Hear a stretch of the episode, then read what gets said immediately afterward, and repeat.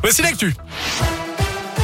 Et à la une, cette fête sauvage ce week-end à Orsine, dans le Puy-de-Dôme. Près de 300 personnes ont participé à cet événement sur un terrain privé de la commune sans avertir le propriétaire des lieux.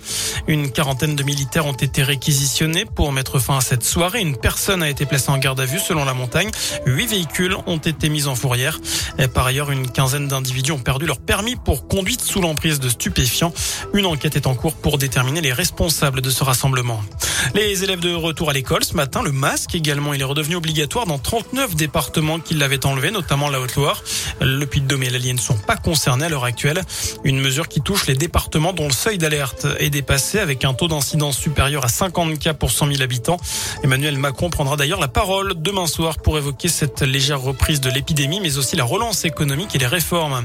Dans l'actu, également la visite de la ministre déléguée de l'autonomie dans la région. Aujourd'hui, Brigitte Bourguignon s'est rendue à l'EHPAD au fil de l'eau de Volvic.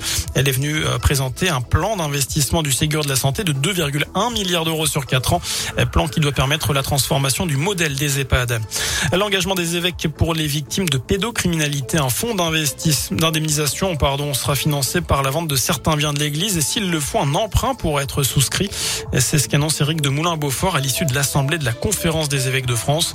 Ces derniers ont décidé euh, également de constituer une instance nationale indépendante de reconnaissance et de réparation qui examinera les demandes des victimes de violences sexuelles. Premier débat entre les cinq candidats à l'investiture, les républicains pour la prochaine élection présidentielle. Xavier Bertrand, Valérie Pécresse, Michel Barnier, Éric Ciotti et Philippe Juvin se retrouvent sur LCI à 20h45. Pour rappel, ce sont les militants qui feront leur choix lors du congrès du parti du 1er au 4 décembre. Enfin, en football, les Bleus se rassemblent à Clairefontaine. Ils sont rassemblés depuis aujourd'hui. Ils préparent les matchs contre le Kazakhstan et la Finlande également en qualification du Mondial 2022. Merci beaucoup.